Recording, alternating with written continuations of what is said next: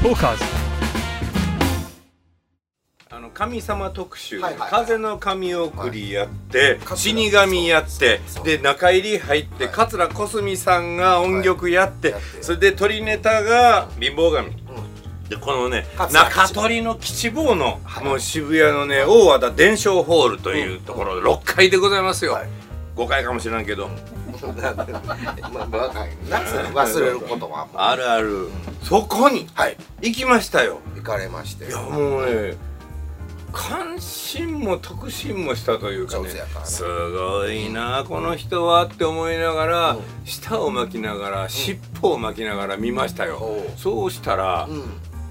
死神の下げがものすごいユニークやったんですよ、これね今までいろんな人おったんですよ。例えば、はい。あの最後にあのどんな話かと言いますと死神に絡んで何かこう、あー死神の姿が見えるようになった男がちょっとズルをして、うん。で金儲けをしてしまったことが、まあ、元になって、はい。その自分のろうそくの長さが寿命になぞらえられているお話なんですがもともとはグリム童話なんですねドイツのメルヘンなんですよ。へそれメルヘンってやつメルヘンですね。そうそう昔話のメルヘンの方ですけどそれをあの三遊亭園長が日本に移入して落語の形にしたっていうのでは有名な話なんですがところがこのろうそくを最後自分がその罰を与えられて自分の寿命がもうほとんど風前の灯火になった文字通りその時にあじゃあこれで継いだらどうだみたいなことを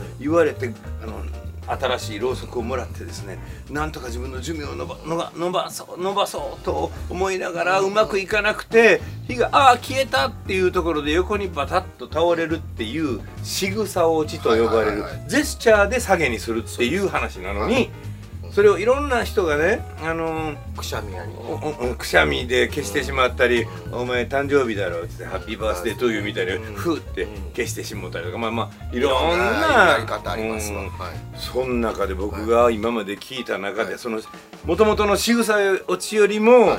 桁違いに素晴らしいと思ったネタがその吉坊のはい。下げやったんですよ。それがねはいいくつもの扉をね、うん。そのまあろうそくがいっぱい立ってるその寿命のろうそくが立ってる洞窟に入っていくのに、まあ、風で消えたらあかんからはい。ろうそく、うん、その扉をいっぱいはい。開けて閉めて開けて閉めて入っていくわけじゃないですか、はい。あのつまりなんですか防護服つけた人がはい。ウイルスで消毒してもらってまた次の部屋入るみたいなあんな感じですよ。うん、そのイメージの中でちゃんと抑えて抑えて伏線を張ってって、最後に勢いつけてバーンと出ていくところで一陣の風が。これ全部言うたらあかんじゃん。言うてもええ。いいんじゃないですか？それで「あの下げよかったな」って後で楽屋で吉坊に言うたら、はい。直之兄さんにうん許可を得てじゃじゃーんこの僕の方人のアイデア。でした。この人これから古典落語を変えますからね。死神を変えますからね死神神ですか？ら どういうことですか？よりなんかまがまがしいいやいやまがまがしいやんた。ままがまがまがしいやからね。そうそう。ですそうです。まがまあがしい。れでも面白いでしょ？面白い。あれはねあれ SF 的、はい。でねあのあ死ぬのは今っていう落語があるんですけどね、あれの下げのね50倍ぐらい面白い下げです、ね、やったー。いやすごいよこれ本当に。あれ前日に思いついてねえ？当日やったうんうん。僕あれ2回ぐらいかけてんのかあすごいすごい。あれは大発明です。あれ発明でしょ。発明やねあの男子師匠生きてたらもう君のことを胴上げすると思う。ほんでぎっくり腰になると思うわ。えー、あいいのかな？喜んでいいのかな？まあいい。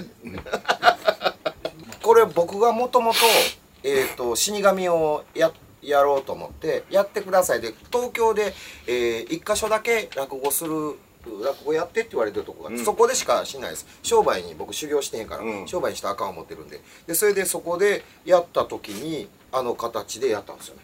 で前日に思いついて、うん。全部組み立て直しておやっていってでやってそれを吉坊ちゃんと飲んでる時に話しててほんならもうそれ一面白いですねー。って言ったやろ。えー、ちょっとディスってる。ディスってええわ。似てるけど似てるけどあのカリカチャイズしすぎてる。ああそうそうカリカチュアライズね。え間違えた。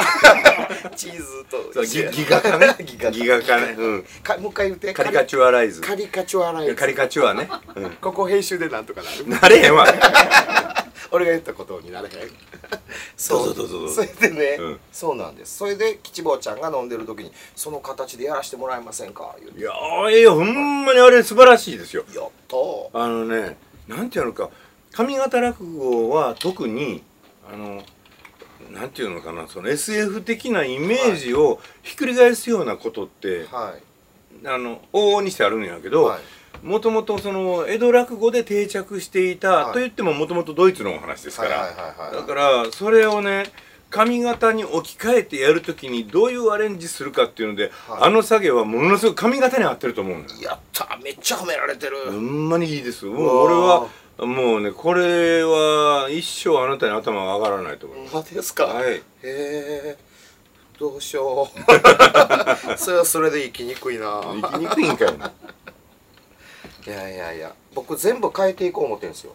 どうせ同じことやったらかなわへんの分かってるし。なかったない。いやいやいや僕全然もう覚えんのが2日前なんで。いやなもうアイデア勝負でいこう。いやでも2日前に覚えるっていうのはそれはもうね頭がいいアピールやけどな。いやいやいや、あの無理なんですよ。もう嫌や嫌や言うてますもん。いやいやいやいやもう嫌なうちよ。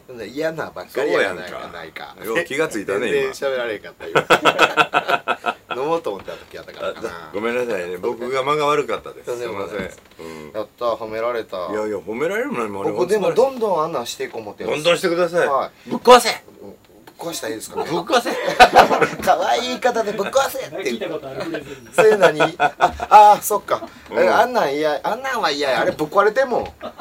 それね。もともとぶっ壊れてんのよ。これやろ。誰とかなんかせんとこうなん言うのはええな。あといいですね。聞いてらっしゃる方のね、はい。はい。イマジネーションを喚起する。その人たちの想像力を見くびらない、ねね。こういうやり方が僕は正しいと思いますよ、はいテレビ見てる人はみんなどんどんどんどん想像力を削られていって、G とか出てくるからね。そうはないね。もう字そう喋ってること全部字出してどこがおもろいかで字の色変えて大きさ変えて斜めにしたりとかして、カッコンとかで音入れたりとかして、アホかって何が面白いまでテレビに教えてもらわなんのかあんたらって思いますよね。もうそういう編集ができないというビビってますよ分かりにくいところは G 曲げようと思ったかもしれないのに。